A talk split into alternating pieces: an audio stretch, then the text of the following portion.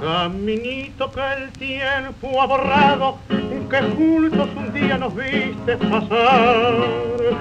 He venido por última vez, he venido a contarte mi mal. Caminito que entonces estabas bordeado de trébol y juncos en flor. Una sombra ya pronto será, una sombra lo mismo que el sol.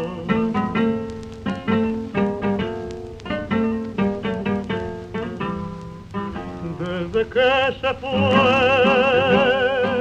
triste vivo caminito amigo, yo también me voy. Desde que se fue, nunca más volvió. Seguiré sus pasos, caminito adiós, caminito que todas las tardes feliz recorría cantando mi amor. No le digas si vuelve a pasar que mi llanto tu suelo regó caminito cubierto de cargo, la mano del tiempo tu huella borró. Yo a tu lado quisiera caer y que el tiempo nos mate a los.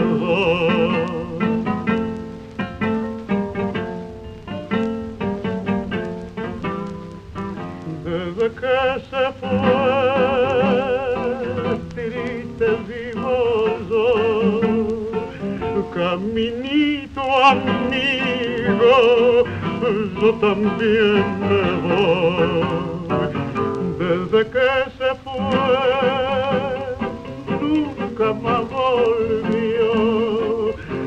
Seguiré sus pasos, caminito.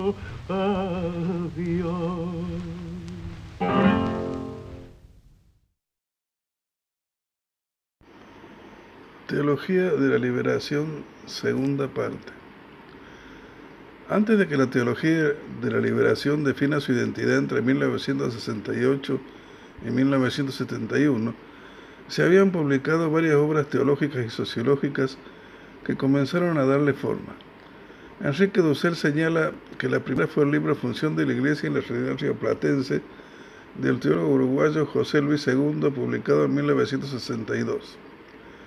En mayo de 1968, el pastor presbiteriano brasileño Rubén Alves defendió exitosamente en el Seminario Teológico de Princeton, Estados Unidos, donde se hallaba exiliado, su disertación doctoral titulada Hacia una teología y la liberación humana, una exploración del encuentro entre los lenguajes del humanismo mesiánico y del mesianismo humanista.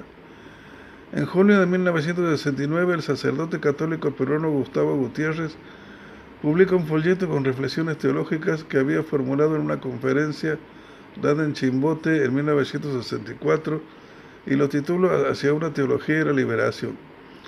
Así se puso en marcha una corriente teológica balsucina de la liberación que tendría una amplia difusión en América Latina, pero también importantes manifestaciones en Estados Unidos y Canadá y el resto de los continentes. Alves publicó su tesis en 1969 bajo el título una teología de la esperanza humana, mientras Gutiérrez publicó su concepción en 1971 con el título Teología de la Liberación Perspectivas. El libro de Gutiérrez fue traducido al inglés en 1973 y para 1975 ya había alcanzado siete ediciones en varios países. El libro de Alves fue censurado por la dictadura en Brasil y recién fue publicado en portugués en 1985.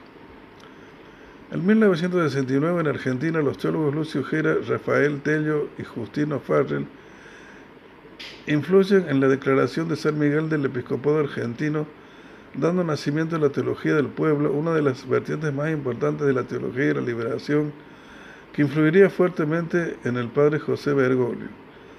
En noviembre de ese año, Gera redacta el documento del movimiento de sacerdotes para el tercer mundo frente al gobierno de Juan Carlos Onganía por el cual el MSTM enfrentó al dictador que gobernaba Argentina en ese momento, llamando a poner en marcha un proyecto liberador inspirado en el mensaje del Evangelio.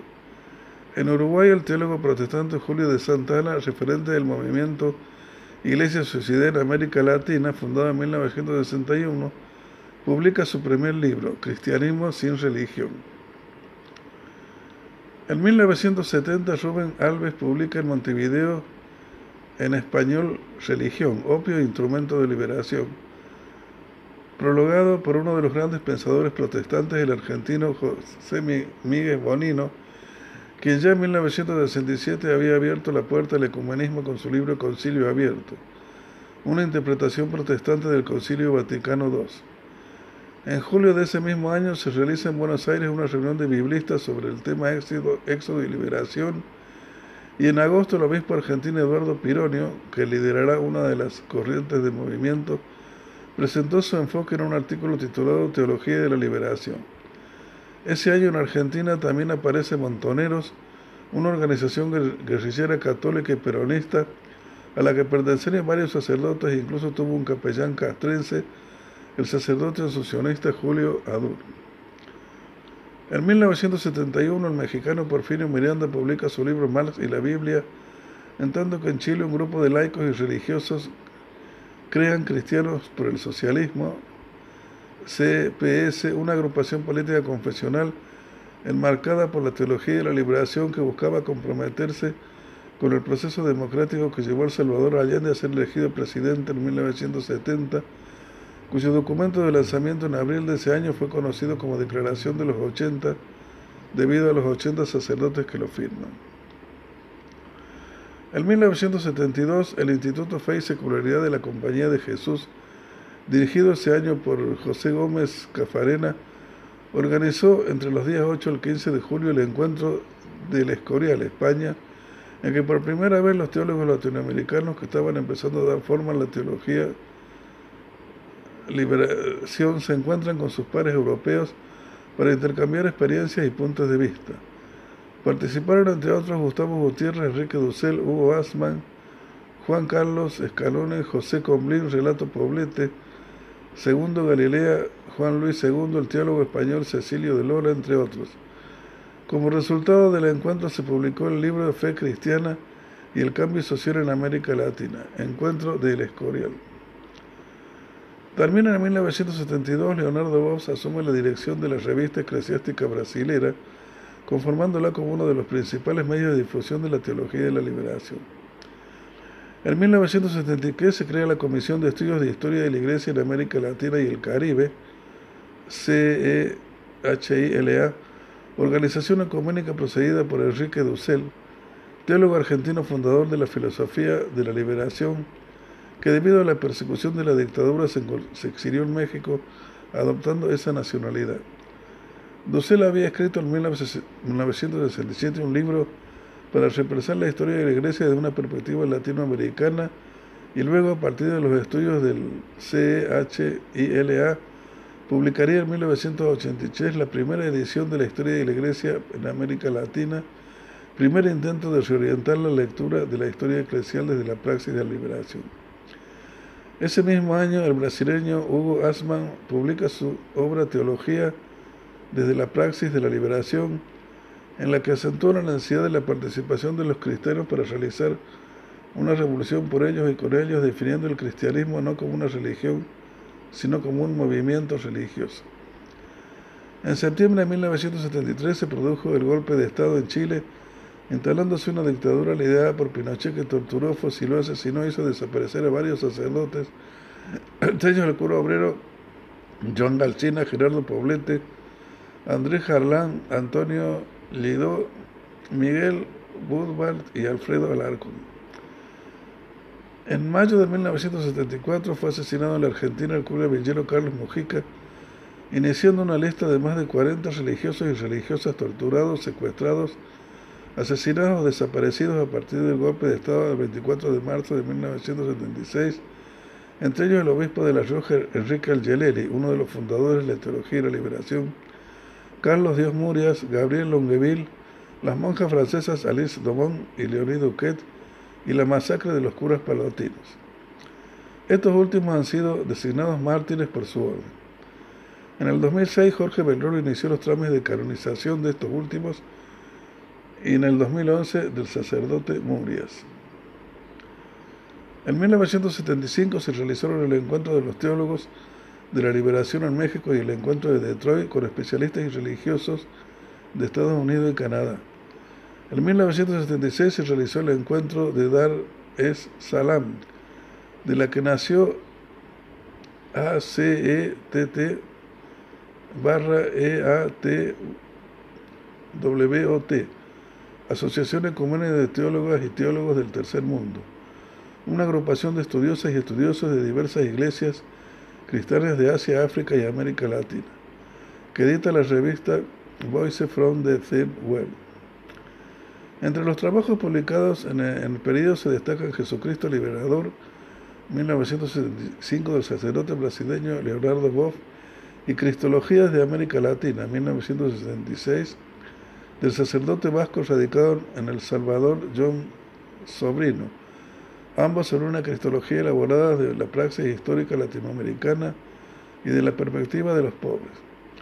En 1977, el destacado teólogo alemán Karl Rahner publicó su libro Befriende Theologie, en cuyo prólogo defiende la validez universal de la teología y la liberación, diciendo que la teología de la liberación nos ha abierto los ojos a la injusticia estructural, cosa que no aparecería antes en nuestros libros de moral y que es importantísimo.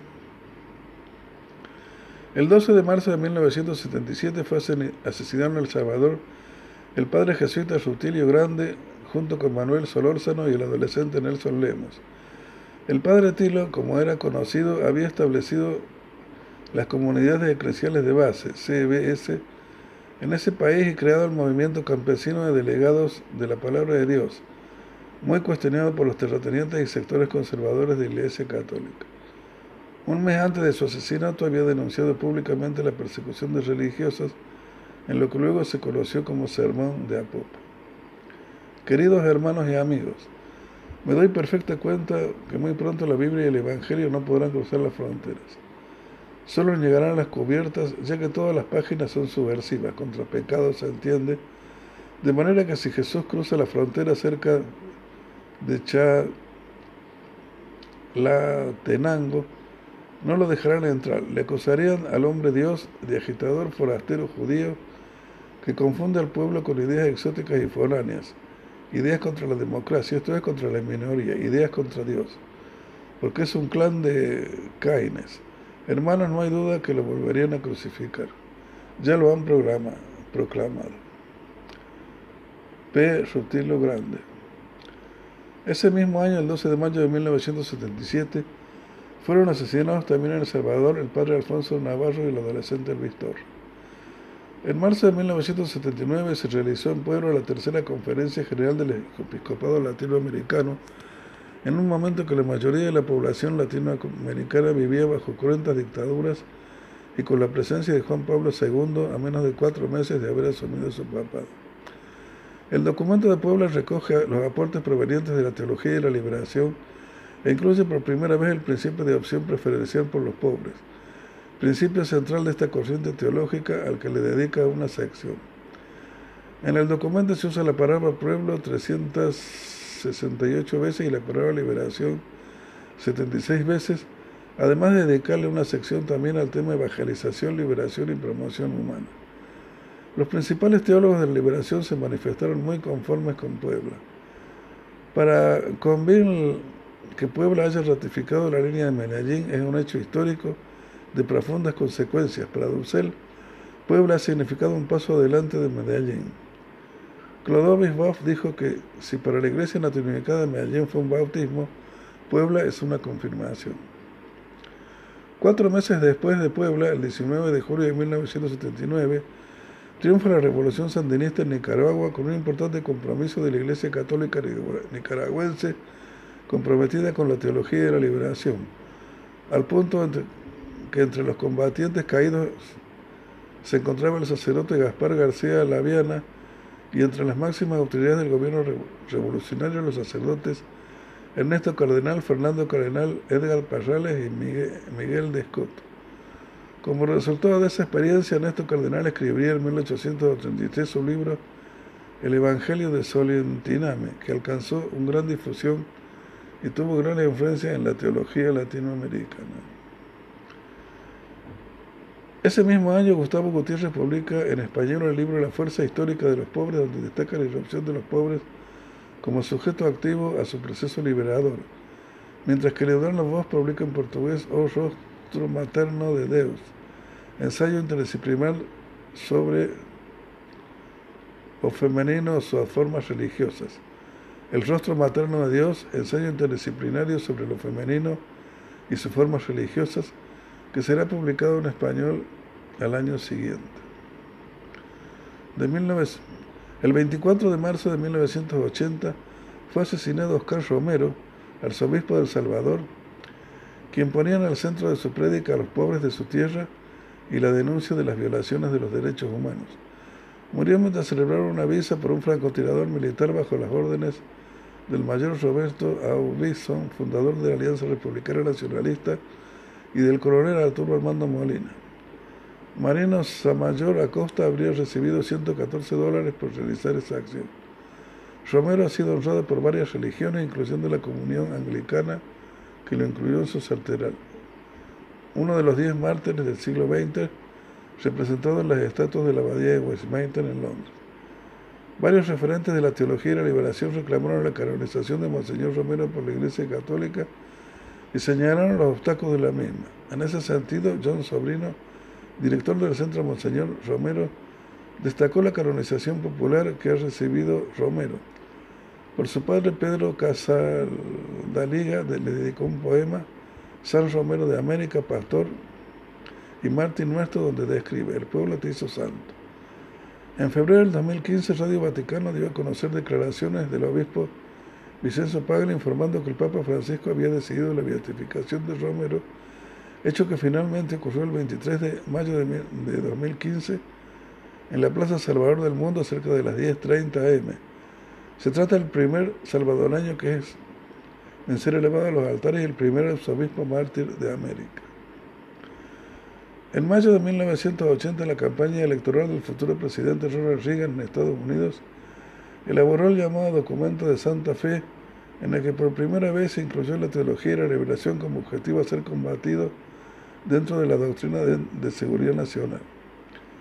Este documento dice, la política exterior de Estados Unidos debe comenzar a enfrentar y no simplemente a reaccionar con posterioridad la teología de la liberación tal como es utilizada en América Latina por el clero de la teoría de la liberación. El papel de la Iglesia en América Latina es vital para el concepto de libertad política. Lamentablemente las fuerzas marxistas-leninistas han utilizado a la Iglesia como arma política contra la propiedad privada y el sistema capitalista de producción, infiltrando la comunidad religiosa con ideas que son menos cristianas que comunistas. El 13 de octubre de 1980 se concedió el Premio Nobel de la Paz a Adolfo Pérez Esquivel, un religioso protestante argentino, integrante de la SR, SRPAG, Servicio de Paz y Justicia, activista de los derechos humanos y de la teología de la liberación, que había sido secuestrado y torturado por la dictadura militar argentina.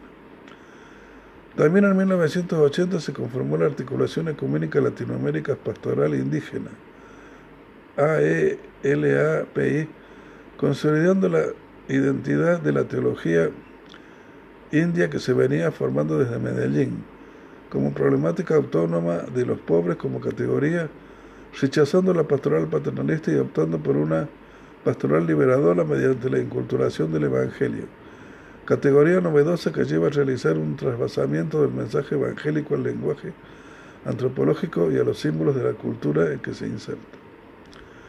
En 1986, el Papa Juan Pablo II viajó a Nicaragua y generó un incidente diplomático teológico cuando se, le, se negó a saludar al ministro sacerdote Ernesto Cardenal, procediendo a señalarlo con el dedo mientras Cardenal permanecía arrodillado ante él.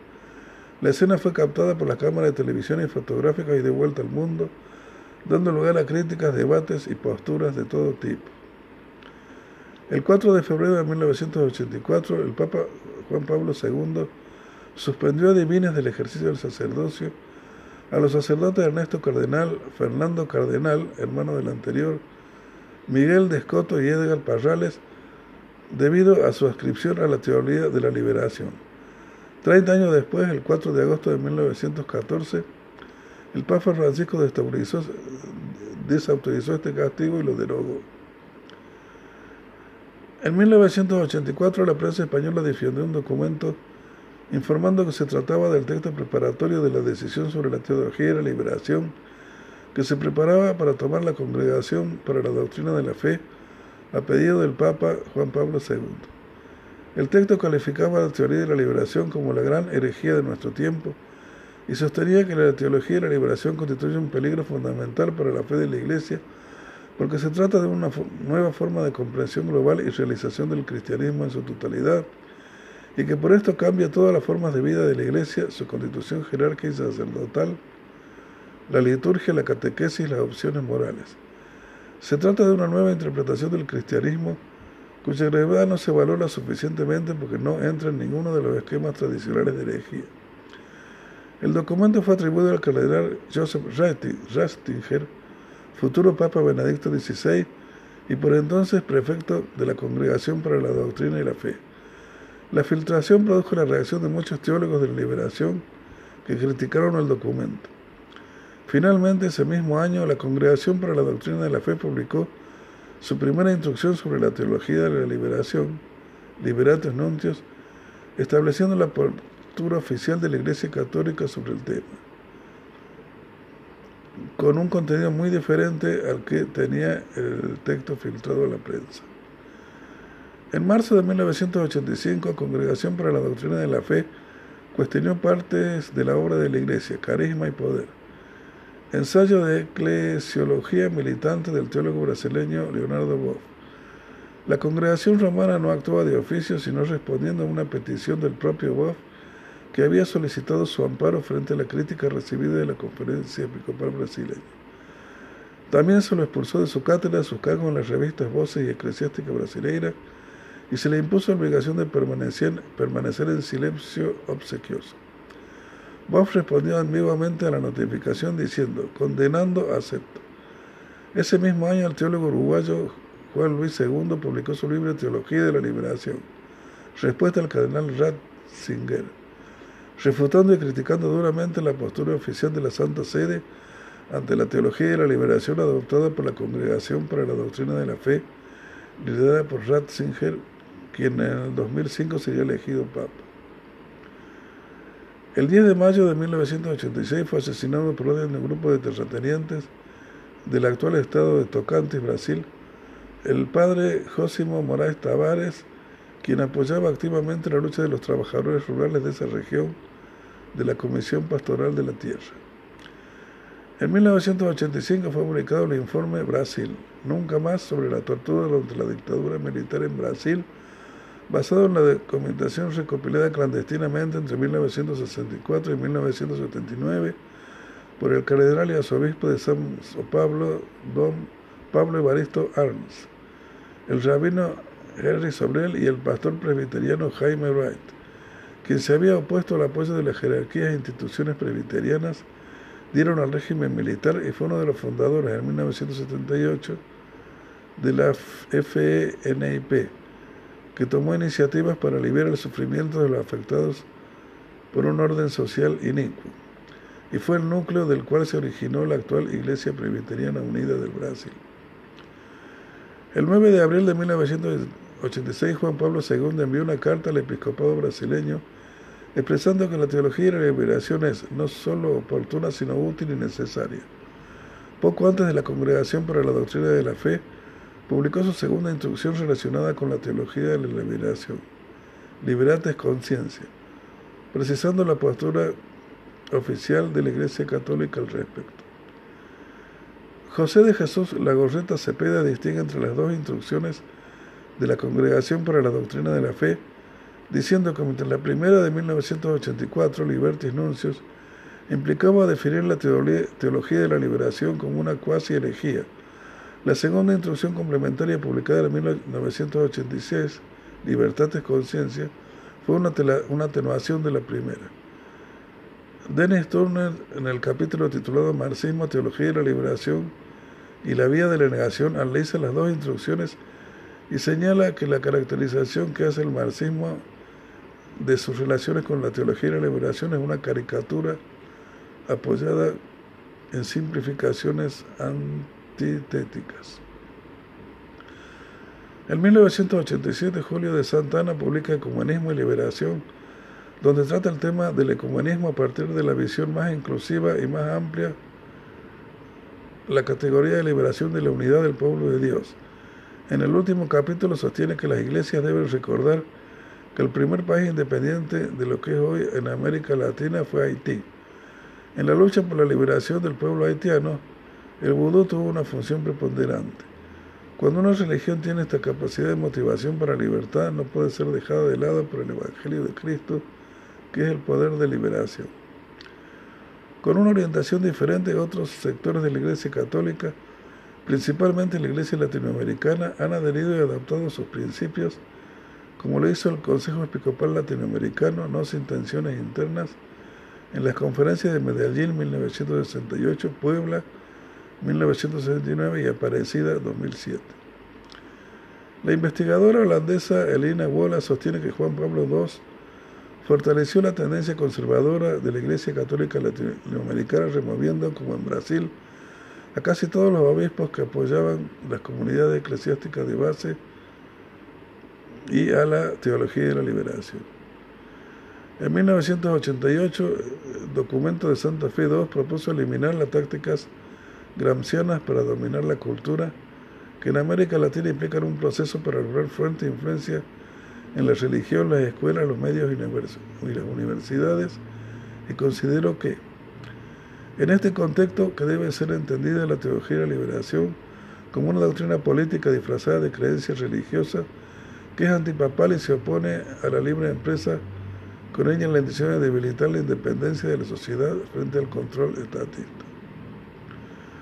El 16 de noviembre de 1989, un batallón militar del Salvador entró en la Universidad Centroamericana de José Simeón Cañas, UCA, y asesinó a ocho personas, hoy conocidos como los mártires de UCA, seis sacerdotes jesuitas y dos empleadas. Ignacio Leacolio, Ignacio Martín Baró, Segundo Montes, Juan Ramón Modeno, Amando López, Joaquín López y López, Elba Ramos y Celina Ramos. Juan Sobrino, miembro de esa comunidad, se encontraba de viaje y por esa razón salvó su vida. La UCA, dirigida por Eleacuria, era uno de los centros latinoamericanos más destacados de la defensa de los derechos humanos y de la teología de la liberación a través del método que Eleacuria denominó Teología Histórica. En 1990 y 1991 fueron editados dos de los principales trabajos de Leacuria, Mysterium Liberationis, conceptos fundamentales de la teología de la liberación, con John Sobrino, uno de los más completos sobre la teología de la liberación que recopila más de 50 trabajos escritos por los principales teólogos de la corriente y la filosofía de la realidad histórica en el que expone detalladamente su método. Contemporáneamente, a partir de 1989, también se publicaron los tres tomos de otro de los libros fundamentales de la teología de la liberación. Teología y liberación, escritura y espiritualidad, ensayos en torno a la obra de Gustavo Gutiérrez, un ambicioso enfoque ecuménico y global organizado alrededor de los textos de Gustavo Gutiérrez que influye el trabajo de John Sobrino, Pablo Evaristo Arms, Stephen Kim, Desmond Tutu, José Damert, Jorge Álvarez Calderón, Luis Alberto Gómez de Sousa, Roberto Oliveros, Leonardo Boff, Joao Libanio, María Clara Bingemer, Pablo Richard, Jonan Batin Metz, Cristian Ducoc, Jesús Espeja, Marc Acheli, entre otros. Por la cantidad de torturas y asesinatos de sacerdotes, monjas y activistas cristianos en la década de 1980, el historiador especializado Howard Bosch calificó en 1988 este periodo de persecución de la Iglesia latinoamericana como la Iglesia de los mártires, denunciando que solo En Centroamérica se cuentan 1.800 sacerdotes y monjas torturados y exiliados y 69 asesinatos. El tema naturaleza del martirio cristiano en marco de las violaciones masivas de derechos humanos y terrorismo de Estado en América Latina será un tema de gran importancia para varios teólogos de la liberación. A la espiritualidad, al modo de ser cristiano que surge en América Latina, le acompaña hoy la huella del martirio, dice el padre Gustavo Gutiérrez.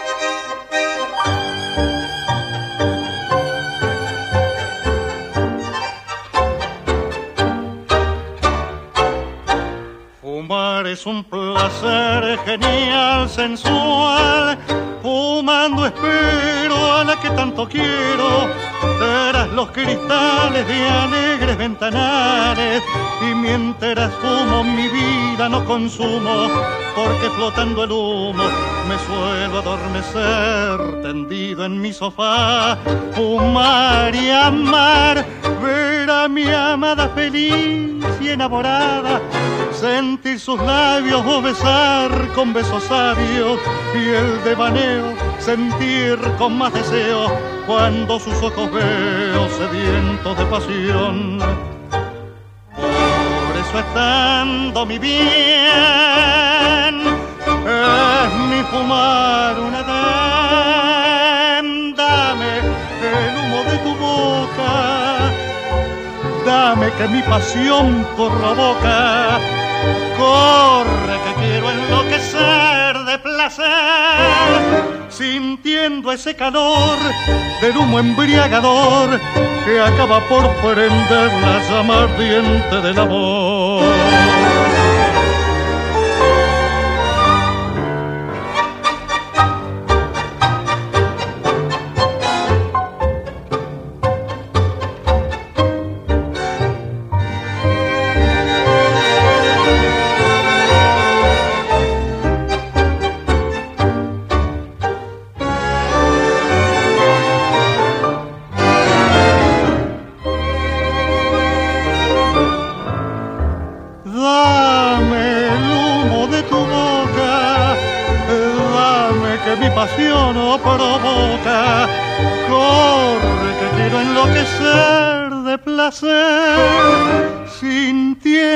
Ese calor del humo embriagador que acaba por prender la llama ardiente del amor.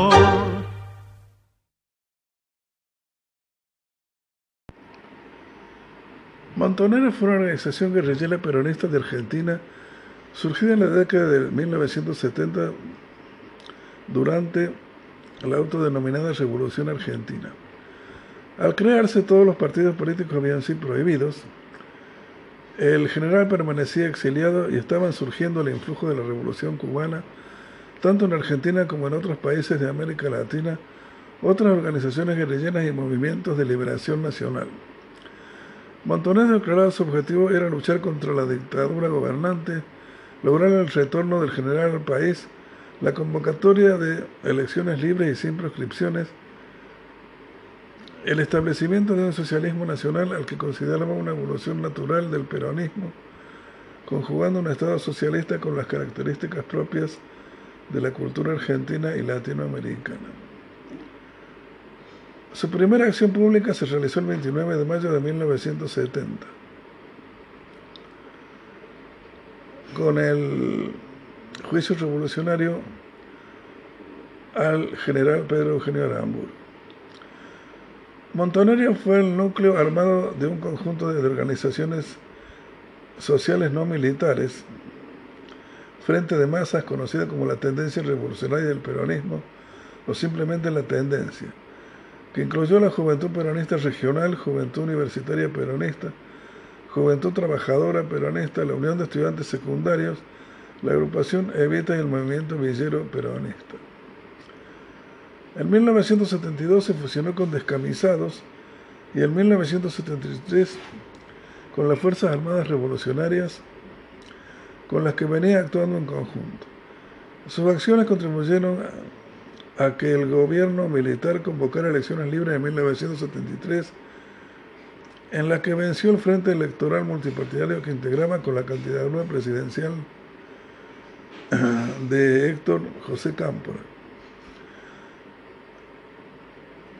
Hombre cercano a Montoneros, al igual que varios gobernadores, parlamentarios, ministros y altos funcionarios del gobierno. El gobierno de Cámpora y su relación con Montoneros fue objeto de fuertes presiones desde un inicio, desde sectores de derecha, y apenas 49 días debió renunciar luego de la masacre de Ezeiza. A partir de ese momento, Montoneros comenzó a perder poder y a verse progresivamente aislado, situación que se agravó luego de la muerte del sindicalista José Ignacio Rucci, el 25 de septiembre de 1973, y sobre todo después de la muerte de Perón el 1 de julio de 1974, cuando se desató una política de terrorismo de Estado llevada adelante por la Organización Parapolicial de Extrema Derecha denominada AAA. Dos meses después, Montonero decidió volver a la clandestinidad y reiniciar la lucha armada. El 8 de septiembre de 1975, la presidenta María Estela Martínez de Parión dictó el decreto 2452-75 prohibiendo su actividad y calificándola como grupo subversivo. El 24 de marzo de 1976 fue derrocado el gobierno constitucional estableciéndose un mm, gobierno cívico-militar que impuso un régimen sistemático de terrorismo de Estado y aniquilamiento de opositores. Montonero estableció su conducción en México y combatió el gobierno, causando serias bajas al gobierno cívico-militar y sufriendo igualmente fuertes pérdidas, entre ellas la gran cantidad de militantes y combatientes desaparecidos. En 1979 y 1980 intentó dos contraofensivas que fracasaron militar y políticamente. Desde ese momento su organización fue degrando progresivamente. Al recuperar la democracia en diciembre de 1983, la organización Montonero ya no existía como estructura político-militar y buscó insertarse en la vida política argentina bajo la dirección de Juventud Peronista, sin llegar a conformar una organización política autónoma. En los años siguientes, varios adherentes a Montonero ocuparon cargos políticos de importancia en los gobiernos democráticos.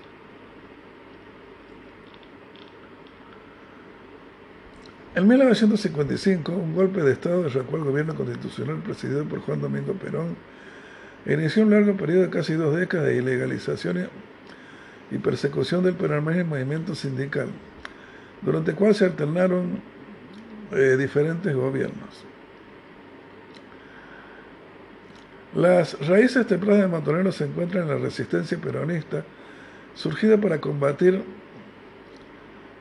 el gobierno que derrocó al general Perón en 1955, así como la Revolución Cubana de 1958, que impulsó la lucha armada en todo el continente como la, guerrilla en Nancaguazú, comandada por Che Guevara en Bolivia, Tupamora en Uruguay, el Frente Sandinista de Liberación Nacional en Nicaragua, el Movimiento de Izquierda Revolucionaria de Chile, el Ejército Guerrillero de los Pobres, en Guatemala, las Fuerzas Populares de Liberación Farabundo Martín El Salvador, Vanguardia Armada Revolucionaria Palmares en Brasil. en, la persecución y exclusión del peronismo de la vida política argentina entre 1955 y 1973 se produjo simultáneamente con otros procesos históricos internacionales que convergieron en este conflicto. En primer lugar, la Guerra Fría. La Guerra Fría llevó a Estados Unidos a establecer en América Latina lo que se llamó la Doctrina de Seguridad Nacional, de la mano de la cual se establecieron gobiernos militares permanentes desde 1964 y métodos represivos basados en el terrorismo de Estado, con el fin de liquidar los movimientos nacionalistas y grupos de la izquierda acusados de, ser agentes de infiltración marxista, concepto que ocupará un lugar central en los conflictos políticos sucedidos durante el tercer peronismo. El centro de relación de la doctrina de seguridad nacional fue la Escuela de las Américas, instalada en la base estadounidense del Canal de Panamá. La primavera de Praga de 1968 y la represión soviética del movimiento fortaleció las posturas del no alineamiento en la Guerra, en la guerra Fría, que el peronismo sostenía desde el principio bajo la política de la tercera posición.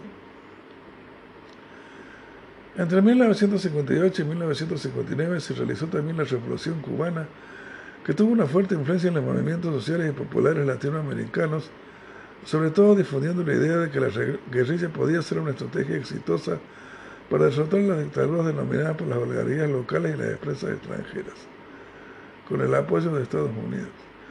En 1968 se produjeron la Revolución Peruana, conducida por el general Juan Velasco Alvarado, y la Revolución Pañameña, conducida por Omar Torrijos Herrera.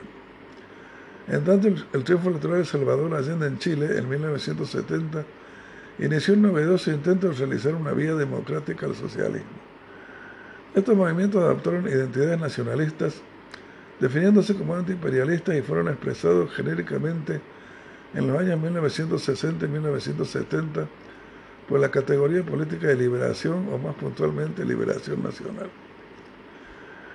En la década de 1960 y 1970 se produjeron grandes transformaciones en el cristianismo, muy especialmente en el catolicismo, que tuvieron su máxima expresión en el Concilio Vaticano II y en la aparición en América Latina de la teología de la liberación, llamando a los cristianos a optar por los pobres. En Argentina la rama de la teología de la liberación que predominó fue la teología del pueblo, más relacionada con la experiencia peronista. Finalmente, en la década de 1960 y 1970, la juventud surgió como una categoría social autónoma de la mano de un notable activismo juvenil estudiantil que generaron fuertes cambios culturales y políticos, desde la confrontación ética con los valores de los mayores cuestionados por su hipocresía, hasta la revolución sexual, la canción de protesta y el rock, el movimiento contra la guerra de Vietnam en Estados Unidos, la masacre de Tlatelolco en México o el Mayo francés. El 28 de junio de 1966, tomó el poder un gobierno cívico-militar denominado Revolución Argentina, que generaría un estado insurreccional generalizado expresado en pobladas masivas y en la social de varias organizaciones guerrilleras estables. La Revolución Argentina formó parte de una serie de dictaduras de tipo permanente impulsadas por Estados Unidos en América Latina, como parte de su doctrina de seguridad nacional durante la Guerra Fría. Este tipo de gobierno que Guillermo O'Donnell definió como el Estado burocrático autoritario, tenía como característica la supresión de la actividad política. La Revolución Argentina estuvo, eh, liderada eh, inicialmente por el Juan Carlos Organía y su primera orden fue disolver los partidos políticos con el fin de instalar un régimen de tipo corporativista. Anulado el Estado de Derecho y bloqueada la actividad política, los conflictos sociales solo pudieron expresarse de manera subversiva e insurreccional. La palabra subversión precisamente se convirtió en un lugar común para justificar la represión contra, quienes resistían a la dictadura.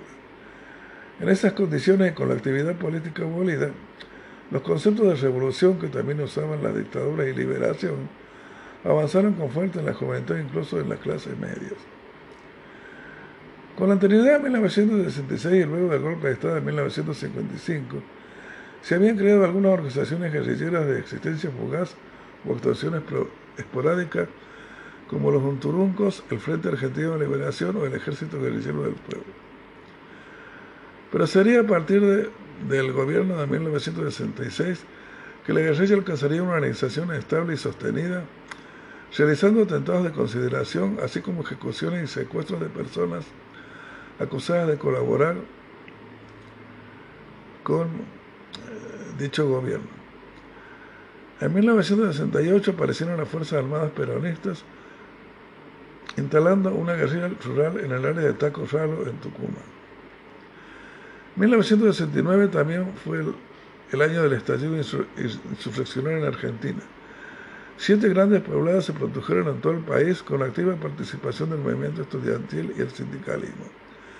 El Ocampazo, enero-abril, el Correntinazo, mayo, el primer Rosarioso, mayo, el Salteñazo, mayo, el primer Cordobazo, mayo, el primer Tucumanazo, mayo, y el segundo Rosarioso, septiembre. Ese mismo año comienzan a actuar las Fuerzas Armadas Revolucionarias, incendiando el 26 de julio 13 supermercados de la cadena Minimax de la familia Rockefeller como protesta a la visita de Nelson Rockefeller. Cuatro días después fue asesinado el máximo dirigente general de ese momento, Augusto Timoteo Bandor, acusado de negociar con la dictadura militar y propiciar un peronismo sin Perón. Ese año también comienza a actuar el Ejército Revolucionario del Pueblo, RP, aunque sus acciones recién se incrementarían al año siguiente. El año 1970 se inició con el Choconazo, febrero-marzo, y el 29 de mayo se produjo la aparición impactante de Montoneros.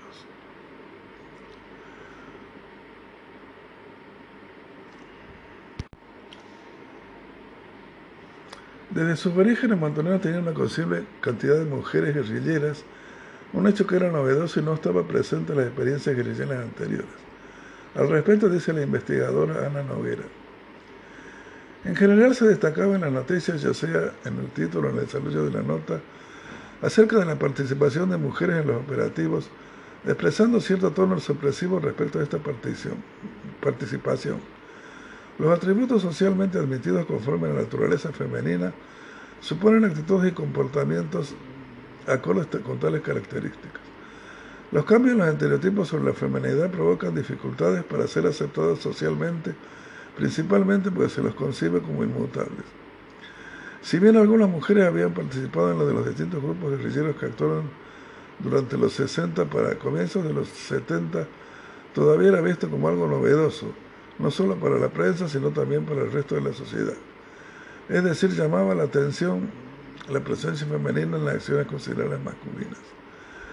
En un contexto de creciente radicalización política, muchas mujeres ingresaron a la militancia política y social.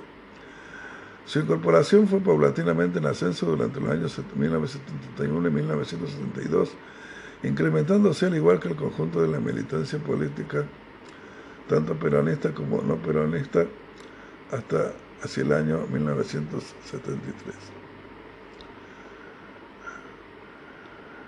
Entre 1968 y 1969,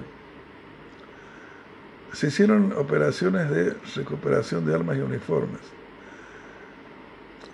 Eh, se pensaba solamente montar el aparato.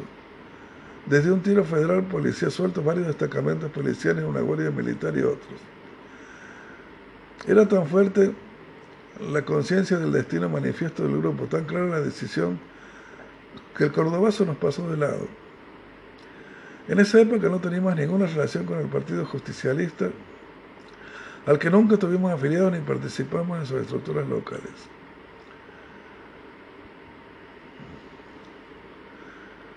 Montonero se constituyó como una organización político-militar. Ello significó rechazar el modelo dual que habían tradicionalmente adoptado otras experiencias insurreccionales, leninismo, maoísmo, castrismo, sandinismo, Irlanda, etc., que habían separado la organización militar de la organización política, creando una estructura puramente militar para el primer caso, ejército milicias, y un partido político de cuadros bajo el régimen de centralismo democrático. Para el segundo, siendo aquel considerado como un brazo armado del partido.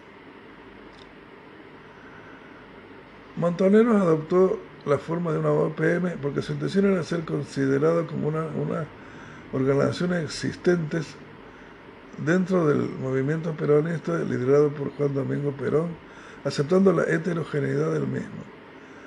Esta conformación cambiaría luego, después de la muerte de Perón, con la creación del Partido Peronista Auténtico, o sea, o simplemente Partido Auténtico, en 1975 y luego con la fundación del Partido Montonero.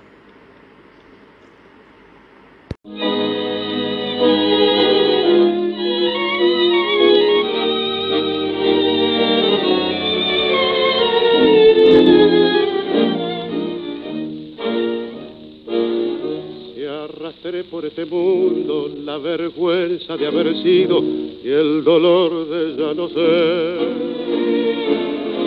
Bajo el ala del sombrero, cuántas veces embosada, una lágrima asomada yo no pude contener. Si crucé por los caminos como un paria que el destino se empeñó en deshacer si fui flojo, si fui ciego, solo quiero que comprendan el valor que representa el coraje de querer. Era para mí la vida entera como un sol de primavera, mi esperanza y mi pasión. Sabía que en el mundo no cabía toda la humilde alegría de mi pobre corazón. Ahora, puesta abajo en mi rodada, las ilusiones pasadas, yo no las puedo arrancar. Sueño con el pasado que añoro, el tiempo viejo que lloro y que nunca volverá.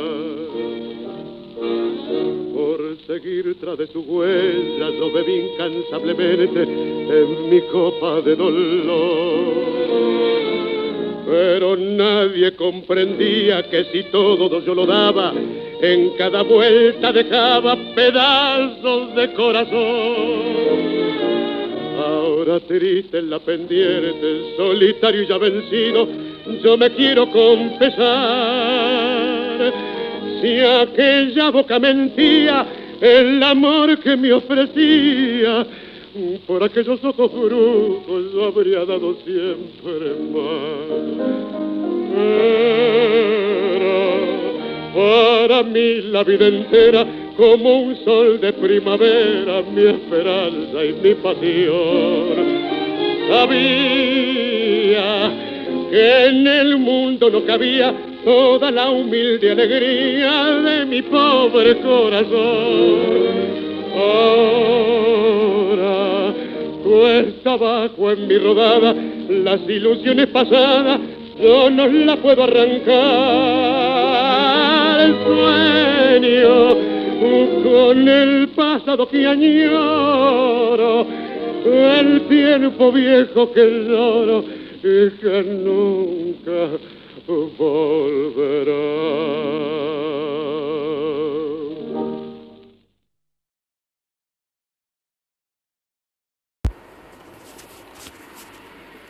En octubre de 1992 se realizó en Santo Domingo la cuarta conferencia general del Episcopado Latinoamericano. La fecha y el lugar que eligió para que se coincidiera con el cumplimiento de los 500 años de la llegada de Cristóbal Colón a América.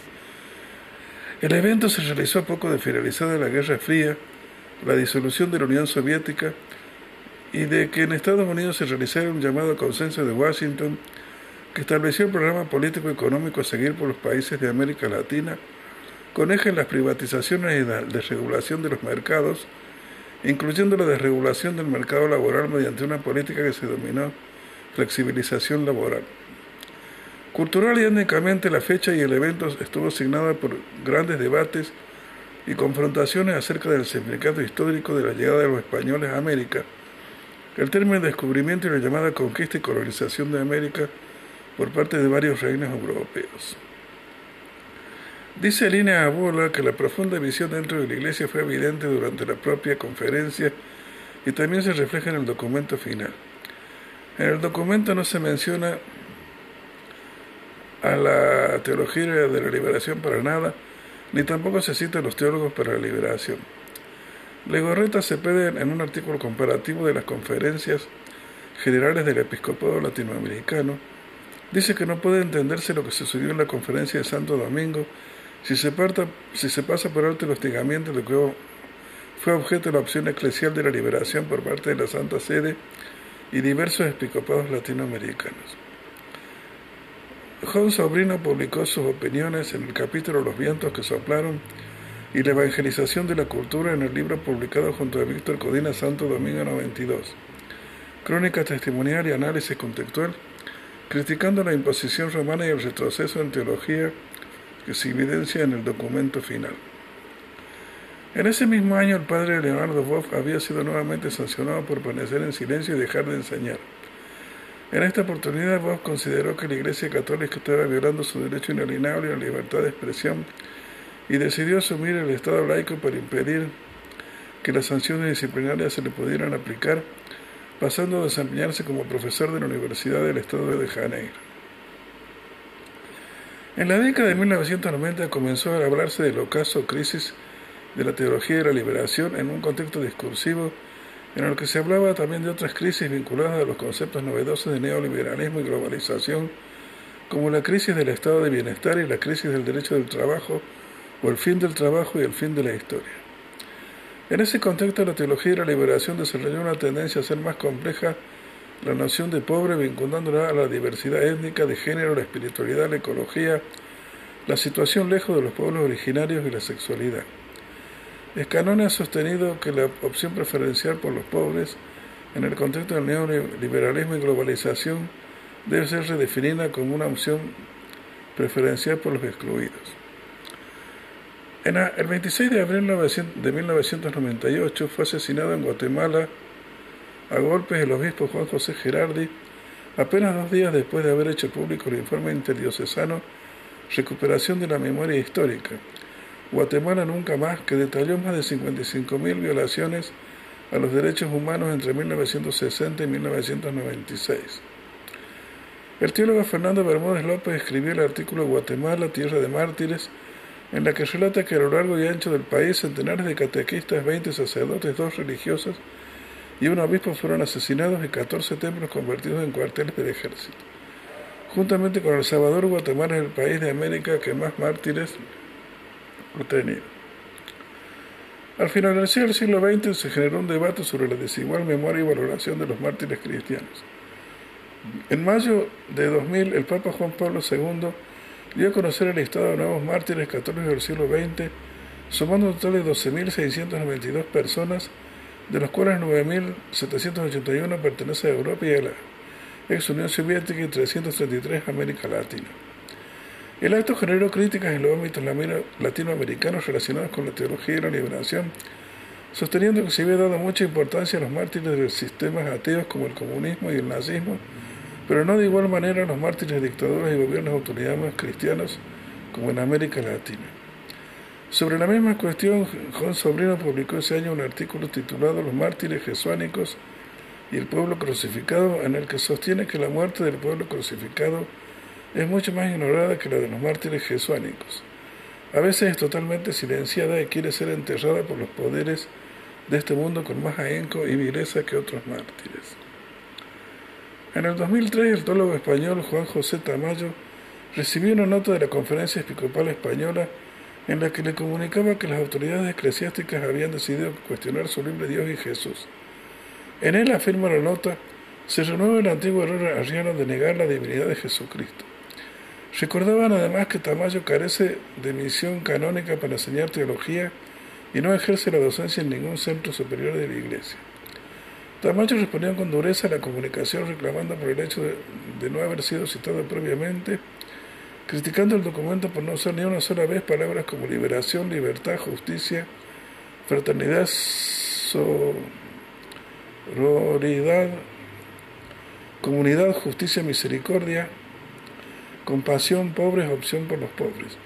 Y sosteniendo que la mención episcopal facea mis textos, los manipula y saca de contexto hasta hacerles decir lo contrario a lo que dicen, para demostrar que niego la divinidad y la resurrección, afirmación que solo se encuentra en la mente y en los textos de mis censores, no en la mía, y menos aún en el libro de Dios y Jesús.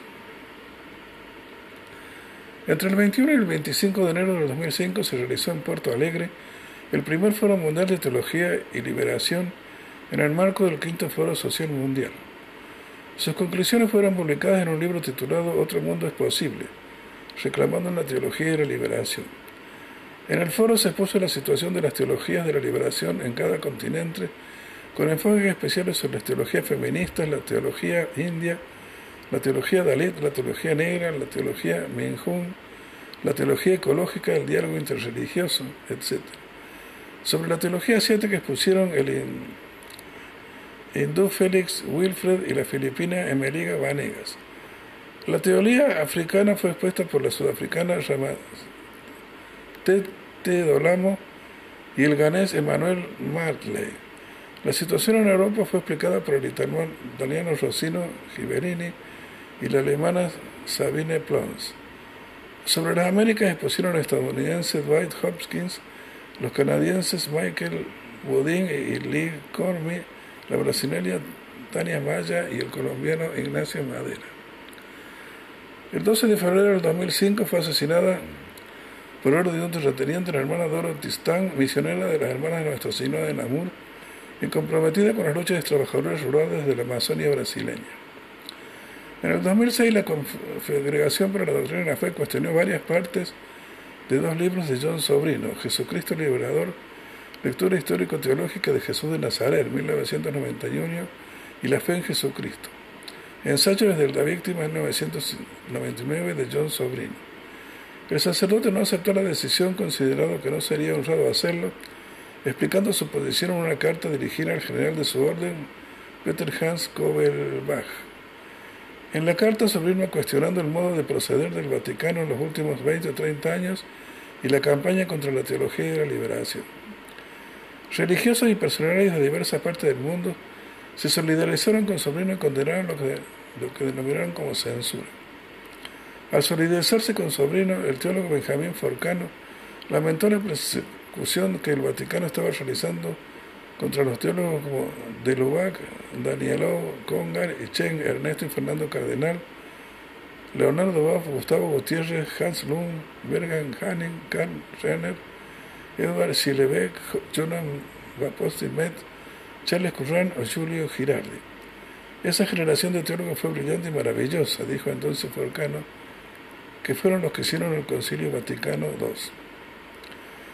En el 2006 y 2007 se publican en Argentina dos tomos del primer libro recopilatorio de textos del teólogo Lucio Gera, fundador de la Teología del Pueblo. Escritos teológicos pastorales de Lucio Gera, del preconcilio de la Conferencia de Puebla, 1956-1981, y escritos teológicos pastorales de Lucio Gera. Dos, de la Conferencia de Puebla en nuestros días. En mayo del 2007 se realizó en Aparecida, Brasil, la Conferencia General del Episcopado Latinoamericano y del Caribe. En los meses previos, tanto en ámbitos católicos como protestantes ligados a la teología y la liberación, se evaluaba con pesimismo el evento. El teólogo Gregorio Iriarte daba cuenta de que ese clima previo difundido por los medios de comunicación, diciendo que algunos habían llegado a profetizar que la teología y la liberación había muerto y que en la quinta conferencia parecida se formaría su certificado de defunción. Por esa grave equivocación que partía quizás de, más de la ignorancia que de la mala voluntad. No se habían dado cuenta que la teología de la liberación ha vivido en carne propia la parábola evangélica del grano de trigo. Lo enterraron, parecía que había muerto, pero de pronto comenzó a mostrar nuevos brotes, de tal modo que algunas de sus más importantes propuestas teológicas las podemos ver presentes en el documento de Aparecido. Contrariamente a las inventivas de algunos dignatarios muy influyentes de la curia romana y la actitud satanizadora de algunos medios de comunicación, la teología de la liberación la podemos ver presente en forma discreta pero muy real En este importante documento de nuestro obispo, que está llamando a orientar la vida pastoral de nuestra iglesia latinoamericana a lo largo de los próximos años. Gregorio Iriarte. En Aparecida desempeñó un papel muy importante el cardenal José Bergoglio, que en ese momento era el obispo de Buenos Aires y que presidió la comisión redactora del documento final. Bergoglio ya había sorprendido por el obtenido en el conclave del 2005, que terminó eligiendo a Ratzinger como papa. El teólogo de la liberación, Juan Carlos Escanone, ha contado que para Bergoglio los ejes del documento de Aparecida debieron ser Cristo y los pobres John Sobrino en su carta anual a Ignacio de la Curia dice que Aparecida resultó mejor de lo que se esperaba y no cerró puertas. El pastor bautista Harold Segura también elogió los aspectos positivos del documento de Aparecida de la revista de Teología Lupa Protestante, sobre todo en la apertura de la cooperación ecuménica y destacó los reconocimientos de Gustavo Gutiérrez y José Comblín. Leonardo Boff fue más crítico del documento cuestionado en esquematismo en el historicismo de la cristología que de la eclesiología, algo que también observa el sobrino de su carta citada y con Blin. En el 2008, Fernando Lugo, identificado con la teología de la liberación y conocido como obispo de los pobres, fue elegido como, democráticamente como presidente en Paraguay, siendo reeducado en el 2012 por un juicio político de un día y en el que le un plazo de dos horas para defenderse, considerado como un golpe golpe de Estado por el Mercosur. En 2012, Gerald Ludwig Müller fue designado al frente de la Congregación para la Doctrina de la Fe. Ocho años antes, Müller y Gustavo Gutiérrez habían publicado juntos en Alemania y en alemán el libro Pobre para los Pobres, que pasó relativamente desapercibido. En 2014, y ya elegido Francisco como Papa, Müller y Gutiérrez volvieron a publicar el libro, pero en Roma, en italiano, y con prólogo de Francisco despertando una considerable atención. Desde la elección de Francisco como Papa en el 2013, algunos observadores han opinado que la situación de la teología y la liberación en la Iglesia Católica ha cambiado en vista de que él mismo fue formado en la Argentina en la teología y la liberación en su vertiente teología del pueblo. Poco después de asumir, Francisco recibió el 11 de septiembre del 2013 al padre Gustavo Gutiérrez en un gesto considerado por los partidarios de la teología como un paso hacia la rehabilitación total de la teología y la liberación. Otros observadores han considerado que la postura de Francisco no difiere de sus predecesores, pues la teología y la liberación nunca fue considerada en bloque, sino el aspecto considerado erróneo por la congregación de la fe. También han cambiado las posturas ante el papado varios de los exponentes de la teología y la liberación a partir de la elección de Francisco. Leonardo Boff ha elogiado reiteradamente a Francisco y en el 2013 publicó el libro Francisco de Asís y Francisco de Roma, donde analiza las vinculaciones entre la teología de la liberación y la teología del pueblo. Gustavo Gutiérrez consideró que se han producido algunos cambios favorables y se mostró optimista frente a lo que queda por hacer. Juan Sobrino ha dicho que todo ha cambiado con Francisco. Ernesto Cardenal ha dicho que el mayor milagro es la aparición del Papa Francisco, que está haciendo una revolución en el Vaticano. Scleria Luro se mostró esperanzada en que Francisco establezca el celibato opcional en el marco de una gran reforma Bonen Guevara de la teología feminista piensa que Francisco podría, con nuestra ayuda, reconocer los equívocos milenarios de la Iglesia y ayudarnos mutuos y colectivamente avanzar. Pedro Casadaliga valora el hecho de que la teología de la liberación se sintió respaldada por él. Francisco ha valorizado las comunidades eclesiales de base con el objetivo de impulsar a una iglesia pobre para los pobres. En el 2014 se publicó el libro La civilización de la pobreza, el legado de Ignacio. En la Coria para el mundo de hoy reúne trabajo de Ernesto Cabaza, Martín Mayer, Rodolfo Cadenal, Gustavo Gutiérrez, John Sobrino, Francisco de Aquino Jr., Adrien Prevot, Thomas Fornet Ponce, Sebastián Pitt, Michael Lee, Jonas Hadderdon, Damián Iñato Gandolfo, Robert Lazar Klein y John Matter Ashley. Acaricia mi sueño el suave murmullo de tu suspirar. Como ríe la vida si tus ojos negros me quieren mirar. Y si es mío el areparo de tu risa leve, que es como un cantar. Ella quieta mi herida, todo, todo se olvida.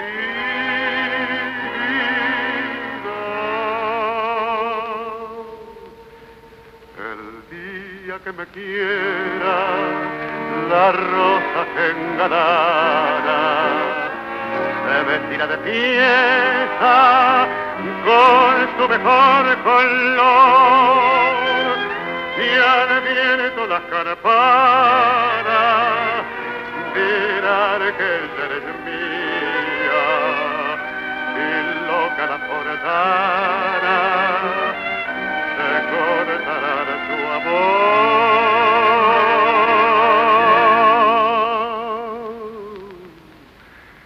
La noche que me quiera desde el azul del cielo las estrellas celosas nos mirarán pasar y un rayo misterioso para nido en tu pelo luciérnaga curiosa que verán cara de mi corazón.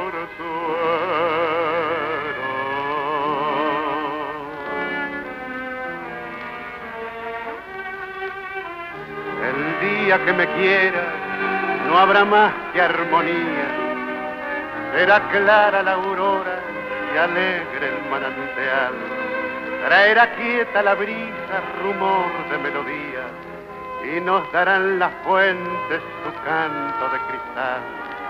El día que me quiera, endulzará sus cuerdas el pájaro cantor, florecerá la vida, no existirá el dolor.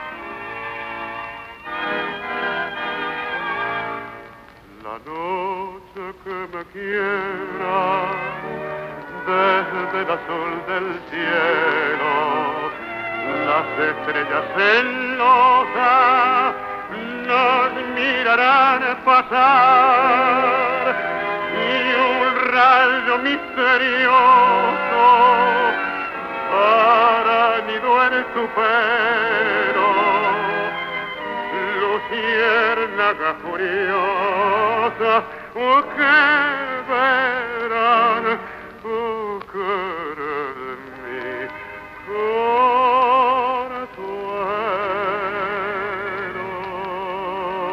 consuelo.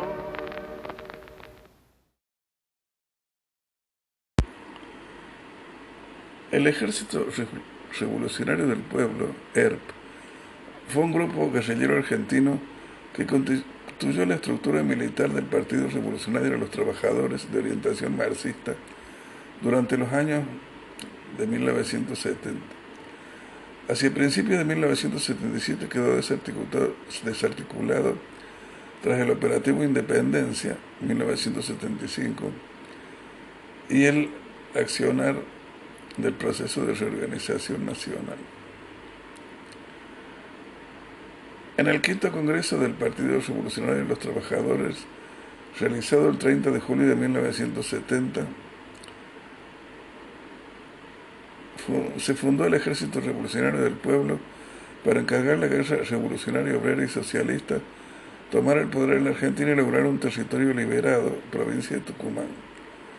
El Ejército Revolucionario del Pueblo nace a partir del Partido Revolucionario de los Trabajadores, organización trotskista, pero no se considera a sí mismo brazo armado de dicha organización, si bien acepta la presencia de comisarios políticos de la misma. El ERP sostuvo una estrategia de guerra popular prolongada, entendiendo el foco como parte de la guerra, así como las insurrecciones y pobladas como puntos de esta misma.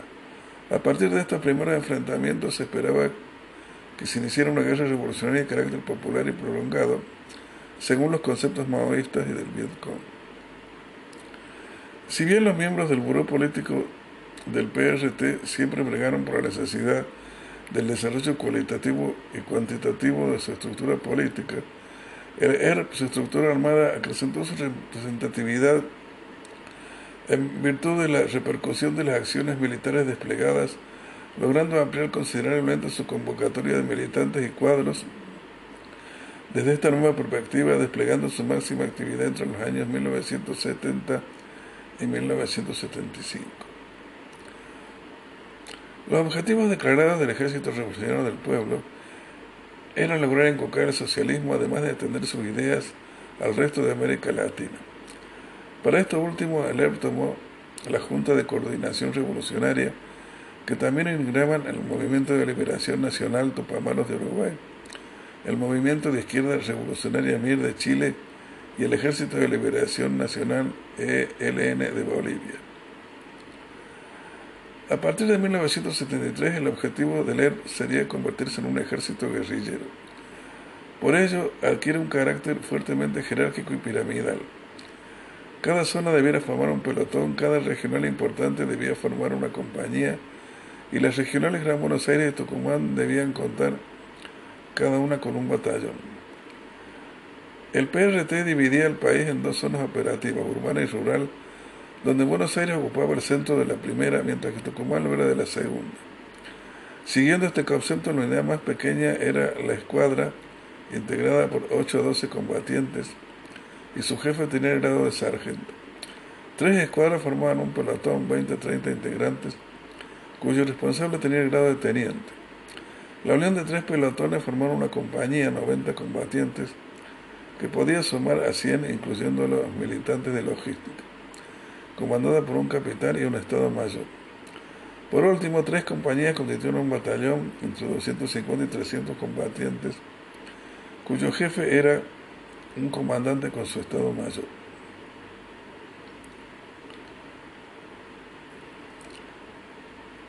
El ERP, según aquel diagrama, formó la Compañía del Monte en Tucumán las compañías formadas decididos de Córdoba, Combate de San Lorenzo, Héroes de Trelew, José de San Martín, cuyo bautismo de fuego fue el asalto al cuartel militar de Monte Chingolo. Para obtener fondos y armas que necesitaba para lograr su guerrilla, el PRT realizó asaltos a bancos y a cuarteles militares, así como también secuestros varios de los cuales terminaron con la muerte del cautivo. Se calculan unas 300 víctimas entre 1970 y 1974. A principios de 1969 se mm, realizó un asalto comando al Banco Provincia de Belén de Escobar, llevándose 213 mil dólares. Otra acción guerrillera ocurrió en septiembre de 1970 cuando asaltaron una comisaría en Rosario con la muerte de dos policías. El 15 de marzo de 1971, durante el segundo Cordobazo Viborazo, la bandera del bar flameó en lo alto de la Plaza Vélez de la ciudad de Córdoba, que estaba colmada de columnas obreras. El 17 de abril de 1971 fueron, hubo muertos en un enfrentamiento con la policía cordobesa. A partir de ese momento, el Partido Revolucionario de los Trabajadores tuvo un notable crecimiento, sumando contingentes de jóvenes de grandes centros fabriles. En enero de 1972, el ERP realizó la mayor eh, operación financiera en el Banco Nacional de Desarrollo, además de sus 450 millones, propone un, un golpe político excepcional al militar por la ubicación estratégica del banco a metros de la Casa Rosada, la CIDE y otros edificios del gobierno nacional. La guerrilla era una experiencia nueva en Argentina y el Estado no tenía capacidad de respuesta para este tipo de acciones. El 17 de marzo de 1992, guerrilleros LEP irrumpieron en la casa de un comandante de, de Gendarmería Nacional que murió en ese enfrentamiento. El 30 de abril de 1973, un grupo de guerrilleros eh, también este, provocó la muerte de un vicealmirante. El 10 de abril de 1963, miembros del ERP eh, mataron a Oberland Salustro, un empresario de ciudadanía italiana que tenían secuestrado. Tras el pago de un millón de dólares fue liberado un empresario secuestrado en 1973. El 18 de enero de 1973, el héroe efectuó un exitoso ocupamiento del batallón de comunicaciones 141 en Córdoba. La acción fue impecable desde el punto de vista operativo, puesto que en pocas horas y solo con tres tiros de falsa logró el objetivo de capturar dos toneladas de armamento, 74 FAL, 2 FAB, 112 pistolas, dos ametralladoras, 5 lanzagranadas, 600 proyectiles para fusiles y demás municiones, que posteriormente sirvió para que las unidades que abrieron un frente rural en Tucumán. El 18 de junio de 1993, el ciudadano estadounidense John Thompson, presidente de la empresa Firestone, fue secuestrado por militantes REP en Lomas de Zamora. Lomas de Zamora. Según el autor alemán Walter Lacker, el ciudadano estadounidense fue liberado el 5 de julio tras el pago de 3 millones de dólares. Después de las elecciones de marzo de 1963, el Partido de los Revolucionarios Trabajadores lanzó una proclama por qué Lemo dejará de combatir respuesta al presidente Cámpora, donde reconoció la limitada del gobierno electo, al que dijo que no va a atacar con jamás, pero advierte que no cesará su lucha armada contra el ejército opresor y las empresas imperialistas. En 1973, en plena democracia, el ERP copó una escuela primaria en la ciudad de Tucumán.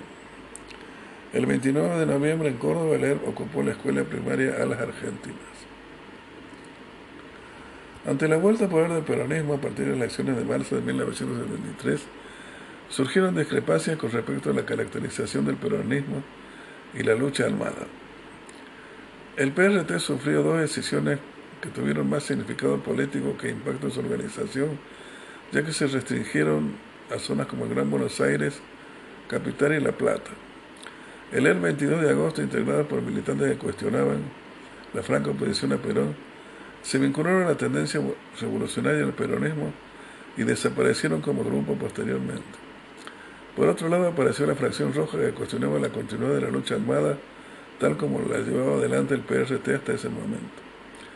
La fracción roja se reinsertó en la Cuarta Internacional. Entonces, en 1973, se escindieron el ERP estas dos alas. La trojita tomó el nombre de PRTR, Fracción Roja, y la propia peronista pasó a llamarse ER 22 de agosto.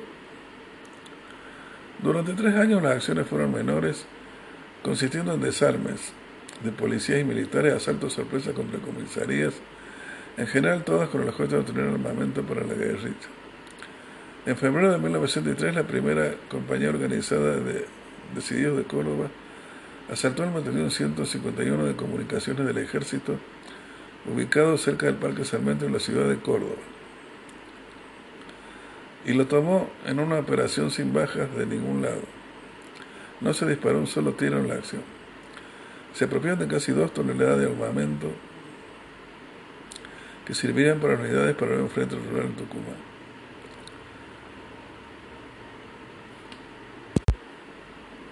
El impacto de la acción se transformó en un coro de las venideras movilizaciones políticas. Cinco por uno no va a quedar ninguno. Tenemos los fusiles del 141. El 25 de marzo el EPS realizó un campamento de la central del monarquía de Atoche el 29 de una planta en Santa Fe.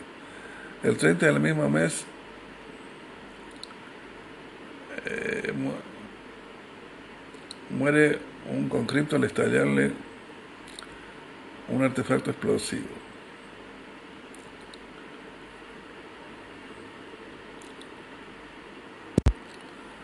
Su segundo gran golpe militar fue el asalto al comando de sanidad del ejército en la capital federal, el 6 de septiembre de 1973. Eh, se produce un enfrentamiento y mm, muchos de los ocupantes se rinden.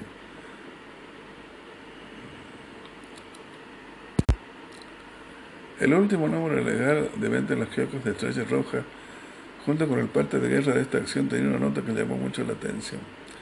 La nota referida era muy llamativa puesto que se destacaba públicamente a quien oficial era responsable político que aún estando en contra de la acción por las circunstancias políticas, disciplinadamente asumió y acató la responsabilidad de la dirección y asumió tareas durante la misma. Además tuvo que asumir la dirección militar ante la defección de quien operaba como jefe militar. Rendirse significaba propiciar nuestro trelep, por lo tanto la consigna era resistir hasta vencer o morir si se daba el caso. Pero quien debía asumir la responsabilidad militar fue el último en rendirse ante la evidencia de que todos los demás habían desobedecido la consigna y sus órdenes de preparar la resistencia, y se habían rendido. En la estrella roja había una, una nota que decía, efectivamente, cuando Esta actitud desde entonces marcó a muchos militantes porque no se hacía público un nombre y si el, si el compañero no caía muerto. Como consecuencia de este frustrado asalto al Comando de Sanidad, el 24 de septiembre, por decreto del Poder Ejecutivo Nacional, se declara ilegal la actividad del ERP.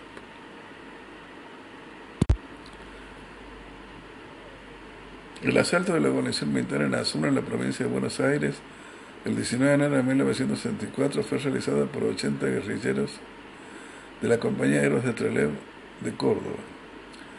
En esa oportunidad, los guerrilleros disfrazados como soldados argentinos lograron copar la Guardia Central, varios puestos de vigilancia y el casino de oficiales, pero encontraron motivos de en la zona de baterías y plaza de armas. La lucha siguió hasta que se decidió la retirada y la puso en marcha sin avisar a otro grupo de contención.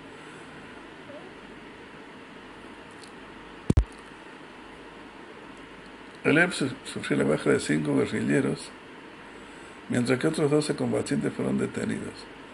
Como consecuencia de esta acción, el presidente acusó de tolerancia culposa al gobernador de la provincia, Oscar Videgain, provocando que días más tarde renunciara a su cargo.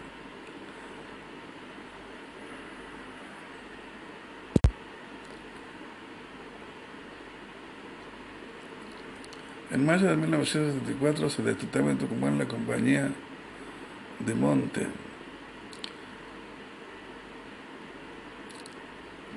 Ramón Rosa Jiménez, quien entonces decidió asaltar a lo que ya de Cherar a fines de mayo. El asalto fue un éxito, se copó el pueblo, se hizo una formación guerrillera usando por primera vez la bandera de REP. A lo largo de 1975 y a principios de 1973, durante el denominado Operativo Independencia, tuvieron lugar sangrientos, sangrientos enfrentamientos en la provincia de Tucumán.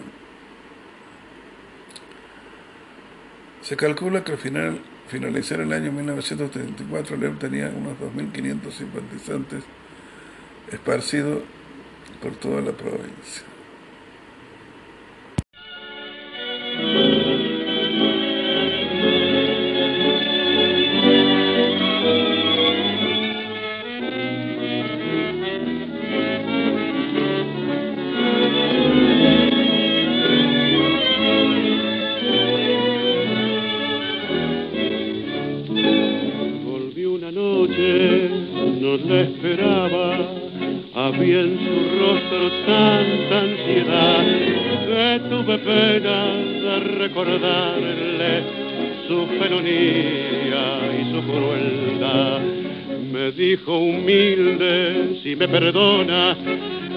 Tiempo viejo otra vez vendrá.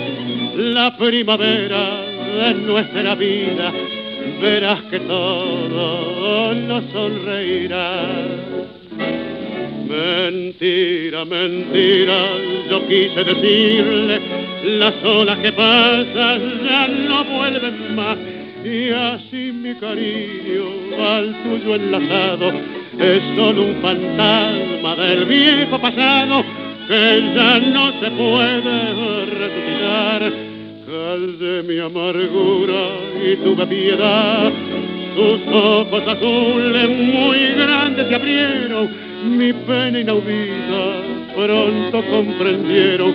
Y con una mueca de mujer vencida me dijo es la vida y no la vi más volvió esa noche, nunca lo olvido, con la mirada triste y sin luz, y tuve miedo de aquel espectro que fue locura en mi juventud.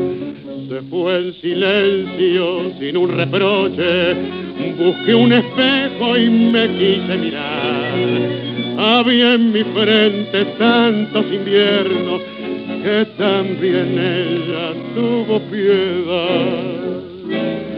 Mentira, mentira, yo quise decirle, las olas que pasan ya no vuelven más.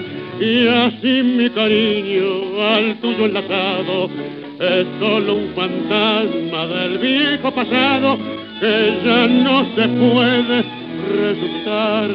Calle mi amargura y tuve piedad. Sus ojos azules muy grandes se abrieron. Mi pena inaudita pronto comprendieron. Y con una mueca de mujer vencida me dijo es la vida y no la vi más.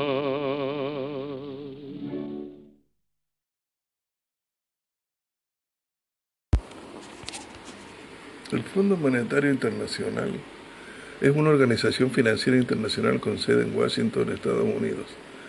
Nació en 1944 por los acuerdos de Bretton Woods, principalmente las ideas de Harry Dexter White y John Maynard Keynes, en una reunión de 730 delegados de 44 países aliados de la Segunda Guerra Mundial entrando en vigor oficialmente el 27 de diciembre de 1945, con 29 países miembros con el objetivo de reconstruir el sistema monetario internacional. Después de 1976 y de la desaparición del sistema de cambio fijo, el FMI toma un papel preponderante en el otorgamiento de créditos a los estados a cambio de que estos implementen sus recomendaciones. En el 2010, durante la 14 Revisión General de Cuotas, los fondos financieros disponibles del FMI, se situaban en 755 millones de dólares.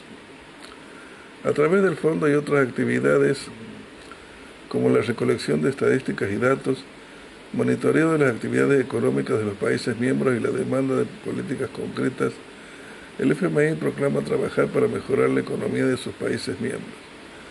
Los objetivos programados por la organización son promover la cooperación monetaria internacional, comercio internacional, reducir la desocupación, conseguir tasas de cambio sustentables, lograr crecimiento económico y otorgar razonablemente recursos a países miembros en dificultades económicas. El FMI se financia con dos grandes herramientas, cuotas y préstamos. Las cuotas son aportes realizados por los países miembros al Fondo Común de la Organización. Las mayores economías hacen aportes proporcionales mayores que las economías más pequeñas. Además, las obligaciones de cuotas aumentan periódicamente como forma de aumentar los recursos de los que puede disponer el FMI en forma de derechos especiales de giro.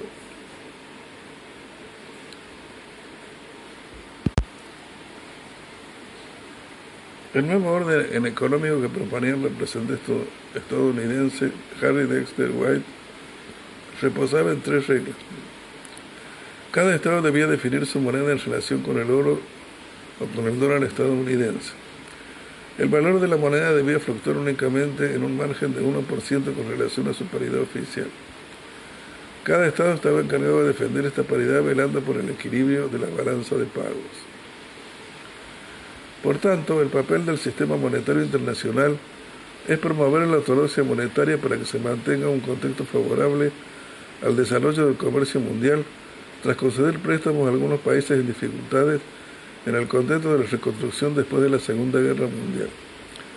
Según sus estatutos, sus objetivos son fomentar la cooperación monetaria internacional, facilitar la expansión y el crecimiento equilibrado del comercio internacional, fomentar estabilidad cambiaria, contribuir a establecer un sistema multilateral de pagos para las transacciones corrientes entre los países miembros y eliminar las restricciones cambiarias que dificulten la expansión del comercio mundial. Infundir confianza en los países miembros poniendo a su disposición temporalmente con, gran, con garantías adecuadas los recursos del fondo, dándoles así oportunidad de que corrijan los desequilibrios de sus balanzas de pagos sin recurrir a medidas perniciosas para la prosperidad nacional o internacional, para cortar la duración y aminorar el desequilibrio de sus balanzas de pagos. El FMI es más o menos complementario de otras grandes instituciones económicas de la época como el Banco Mundial, el Banco Internacional de Reconstrucción y Desarrollo, creados al mismo tiempo y el Acuerdo General sobre Aranceles, firmado poco tiempo después.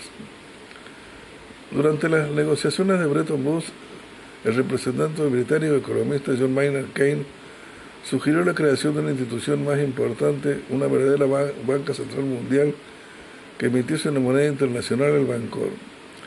Esta proposición fue rechazada porque habría significado para los Estados Unidos una pérdida de su influencia con el dólar.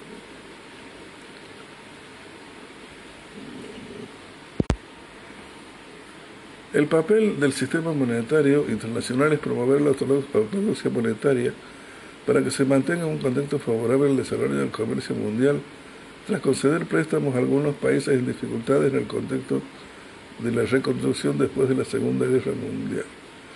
Según sus estatutos, sus objetivos son fomentar la cooperación monetaria internacional, facilitar la expansión y el crecimiento equilibrado del comercio internacional, fomentar la estabilidad cambiaria, contribuir a establecer un sistema multilateral de pagos para las transacciones corrientes entre los países miembros y eliminar las restricciones cambiarias que dificultan la expansión del comercio mundial. Infundir confianza a los países miembros poniendo a su disposición temporalmente y con las garantías adecuadas los recursos del fondo, dándole así oportunidad de que corrijan los desequilibrios de sus balanzas de pagos sin recurrir a medidas perniciosas para la prosperidad nacional o internacional, para cortar la duración y aminorar el desequilibrio de sus balanzas de pagos. El FMI es más o menos complementa de otras grandes instituciones económicas de la época como el Banco Mundial, el Banco Internacional de Reconstrucción y Desarrollo, creado al mismo tiempo, y el Acuerdo General sobre la ANSEDE, firmado poco después. El FMI otorga recursos financieros a los miembros que experimentan problemas en su balanza de pagos. Un país miembro tiene acceso automático al 25% de su cuota si experimenta dificultades de la balanza de pagos. Si necesita más fondos, tiene que negociar un plan de estabilización. Se aspira a que cualquier miembro que reciba un préstamo lo pague lo antes posible para no limitar el acceso de crédito de otros países. Antes de que esto suceda, el país solicitante del crédito debe indicar de qué forma se propone resolver los problemas de su balanza de pagos de la manera que le sea posible reembolsar el dinero en un periodo de amortización de 3 a 5 años, aunque a veces alcanza a los 15 años. Los acuerdos de derecho de giro forman el núcleo de la política del crédito del FMI. Un acuerdo de derecho de giro ofrece la seguridad al país miembro de que podrá girar hasta una determinada cantidad, habitualmente en un periodo de 12 a 18 meses, para hacer frente a un problema de la balanza de pagos a corto plazo. Servicio ampliado del FMI. El apoyo del FMI a un país miembro al amparo del servicio ampliado del FMI ofrece la, seguridad de que el país miembro podrá girar hasta una determinada cantidad, habitualmente durante un periodo de 3 a 4 años, para ayudar a solucionar problemas económicos de tipo estructural que estén causando deficiencias en la balanza de pagos. Servicio para el crecimiento y lucha contra la pobreza. Reemplazó el servicio reforzado de ajuste estructural en noviembre de 1999. Un servicio para el que se cobran tasas de interés bajas para ayudar a los países miembros más pobres que enfrentan problemas persistentes de balanza de pagos. El costo que pagan los préstamos está subvencionado por los, recursos obtenidos de la venta de oro propiedad del FMI, más préstamos y donaciones de los países miembros. Servicio de complementación de reservas.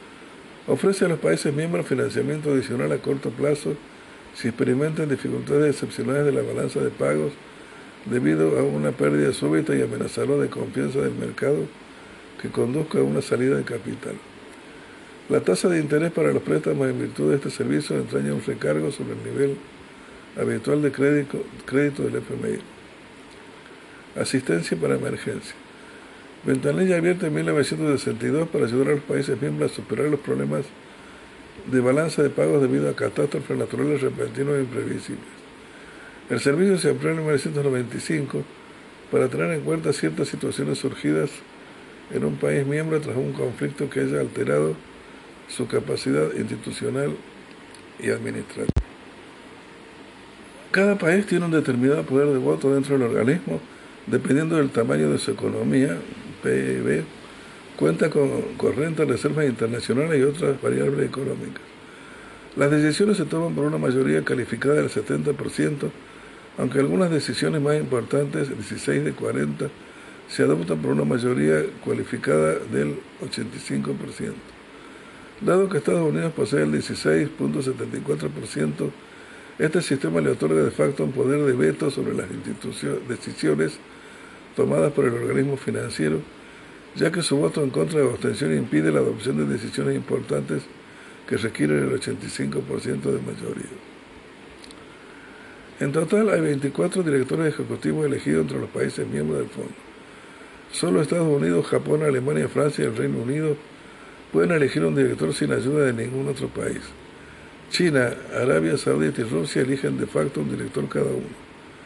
Los demás 16 directores son elegidos por bloques de países.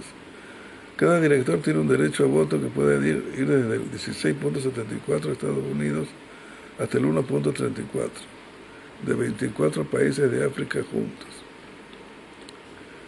Resurgimiento. En la cumbre del G20 del 2009, el FMI cuadriplicó su capacidad financiera a un billón de dólares. Además, se le encargó supervisar si los países están estimulando suficientemente a sus economías y si están reformando sus sistemas regulatorios, además de alentar sobre problemas financieros. Cerca de 500 mil millones de dólares serán destinados para rescatar a las economías en problemas y el organismo dispone de una línea de crédito que no le exige a los deudores llevar a cabo reformas económicas no populares, como la reducción del gasto fiscal, aunque solo algunos países califican para este tipo de crédito. Para los otros países, el fondo obliga a que se reduzcan los gastos fiscales o se eleven las tasas de interés, aunque se tratará de proteger los programas para los más pobres. En marzo del 2008, las acciones de derecho a voto de los países de desarrollo en el FMI crecieron 5.4 porcentuales. Para Brasil eso significa 1.7. La participación de China es 3.8. Estos autores marginales aún no entran en efecto. Durante una reunión del FMI en abril, los países le encargaron a la misión de combatir la actual recesión global e impedir que se produzcan nuevas recesiones. Para esto último están llevando a cabo una prueba del sistema de advertencia temprana, dando advertencias y dictando políticas a los países de manera privada. El 5 de septiembre de 2011, la entonces directora del FMI, Cristina Legal, advierte el riesgo inminente de una recesión global, arrastrando ese mismo día a las bolsas a graves caídas por todo el mundo. Reformas. Modernizar la condicionalidad. Las condiciones de los préstamos serán de objetivos precisos y los criterios de ejecución estructural se eliminarán de todos los programas. Línea de crédito flexible para países con fundamentos políticos y económicos sólidos. No están sujetos a los objetivos de políticas acordadas por el país. Su plazo de reembolso serán tres años y un cuatrimestre a cinco años serán renovables y se podrá usar para la balanza de pagos en contingente. Fortalecer los acuerdos de stand-by con mayor flexibilidad. Duplicación de los límites de acceso al financiamiento. Los nuevos límites anuales y acumulativos del acceso al financiamiento no concedidos del FMI son de 200% y de 600% de la cuota respectivamente. Simplificar los costos y vencimientos. Simplificar los servicios. Se eliminarán los servicios poco usados que serán incluidos en la línea de crédito flexible. Reforma de servicios para países de bajos ingresos. En un documento de trabajo del 2013, de los autores Carmen Reinhardt y Kenneth Rogoff, se plantea la necesidad de la condonación de las deudas públicas, deudas soberanas, además de la expropiación, de una parte de los ahorros privados de los particulares y familias con el objetivo de reducir la deuda pública de los países desarrollados, básicamente los países de Europa, Japón y Estados Unidos.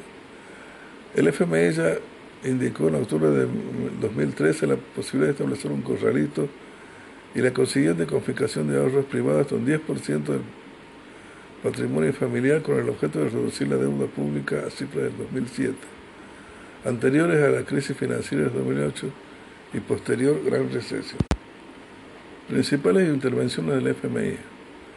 1994 México, crisis económica de México, 18 mil millones de dólares.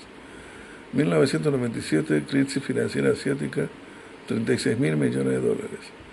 1998 Rusia, crisis financiera rusa, 22.600 millones de dólares. 1998 Brasil, 41.500 millones de dólares.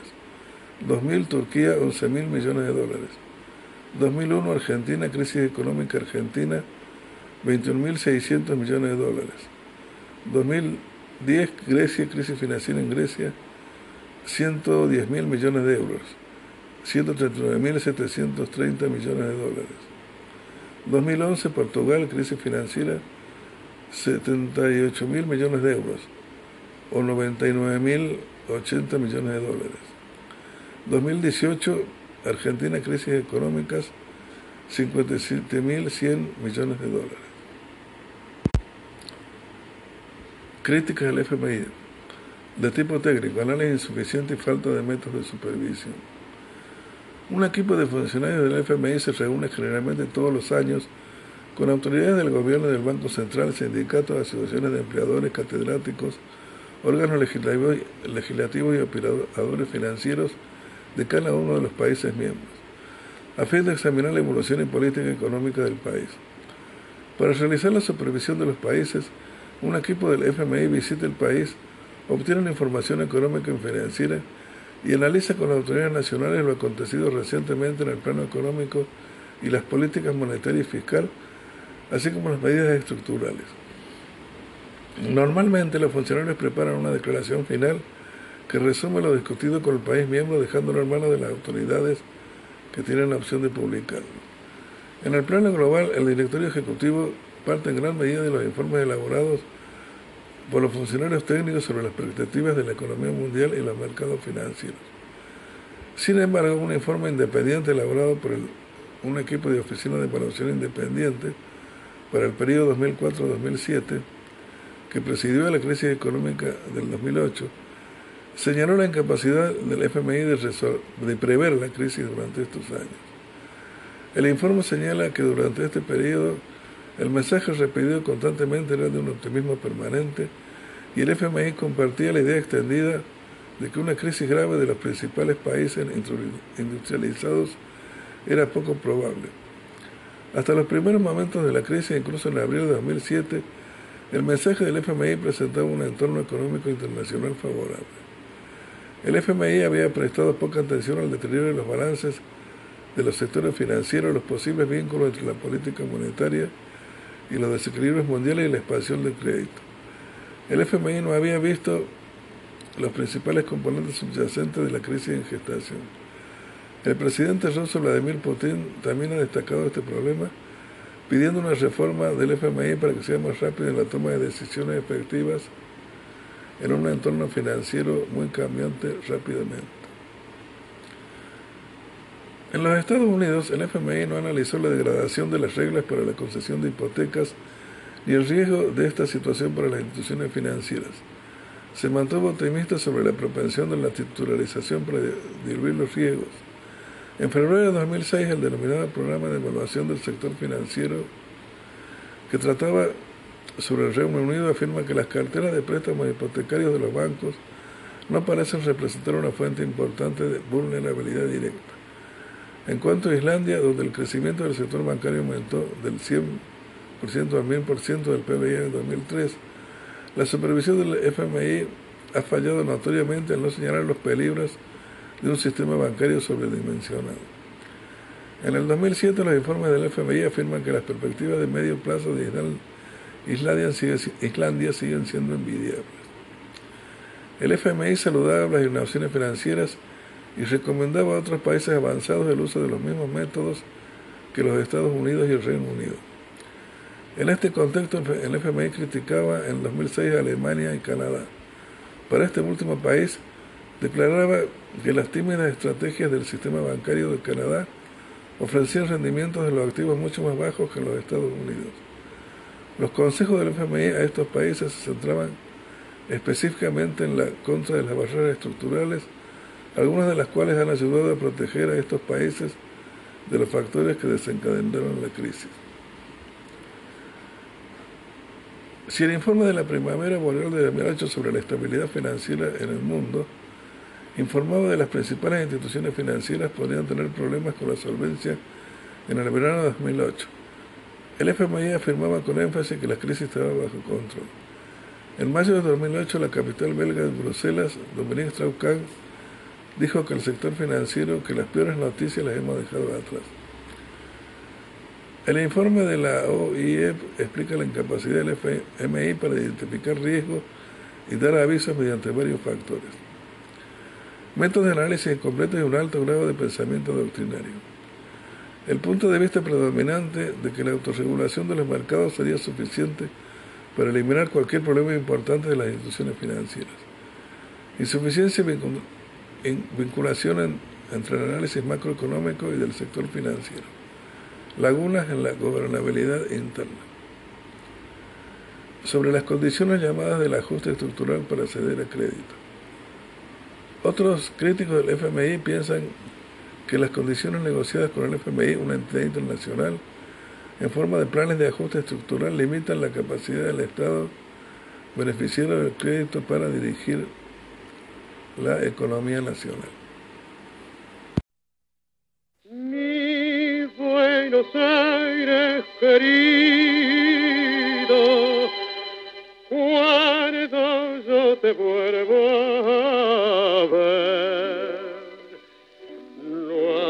a más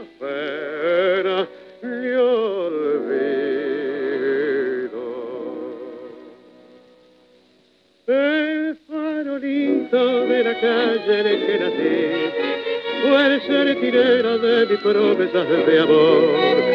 Bajo su quieta lucecita yo la vi, a mi bebé tan luminosa como el sol Hoy que la suerte quiere que te vuelva a ver, ciudad porteña de mi único querer. Oigo la queja de un bandoneón, dentro de mi pecho pide rienda al corazón. Mi Buenos Aires, tierra florida, donde mi vida terminaré. Bajo tu amparo no hay desengaño vuelan los años, se olvida el dolor. En caravana los recuerdos pasan con una estela dulce de emoción. Quiero que sepas que al evocarte se van las penas del corazón. La ventanita de mi calle de arrabal, donde sonríe una muchachita en flor Quiero de nuevo yo volver a contemplar aquellos ojos que acarician al mirar. En la cortada más maleva una canción, dice su ruego de coraje y de pasión, una promesa y un suspirar, borra una lágrima de pena aquel caretar mi Buenos Aires querido, cuando yo te vuelva habrá más pena ni olvido.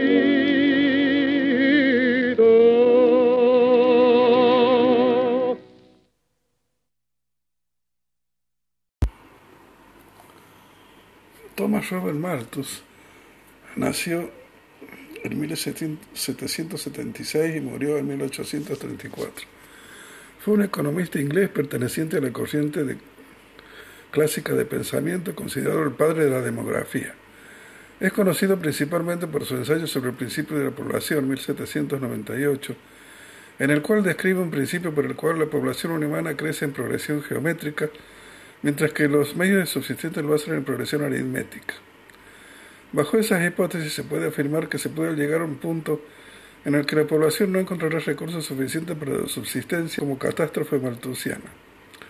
Pese a, pese a estas hipótesis, podemos afirmar que él no las dejó escritas y no hay constancia de que lo pensase así. Comúnmente se le achaca el corolario a esta teoría de que los recursos son limitados y el ser humano está condenado a la extinción bajo corrientes ideológicas con tendencias fatalistas. Malthus registró en su obra la lucha entre la capacidad humana de reproducción y los sistemas de producción de alimentos, lo cual consideró que sería perpetuo. Pese a que la progresión del crecimiento de la población fuese mayor a la de los sistemas de producción alimenticia, medio de subsistencia, a largo plazo entrarían en juego poderosos frenos. El freno positivo, la población podría frenarse por la guerra, el hambre, las plagas o las enfermedades, y el freno preventivo, la restricción al crecimiento de la población por la prudencia y la prevención. Esto es por la abstinencia sexual o el retraso de la edad del matrimonio, cuando la pareja consiguiera acumular cierta cantidad de dinero u otros recursos. La teoría de la población de Malthus ha contribuido a que la economía sea conocida también como la ciencia lúgubre. Malthus también realizó importantes aportes a la teoría del valor y su medida, así como a la teoría de la crisis y el subconsumo.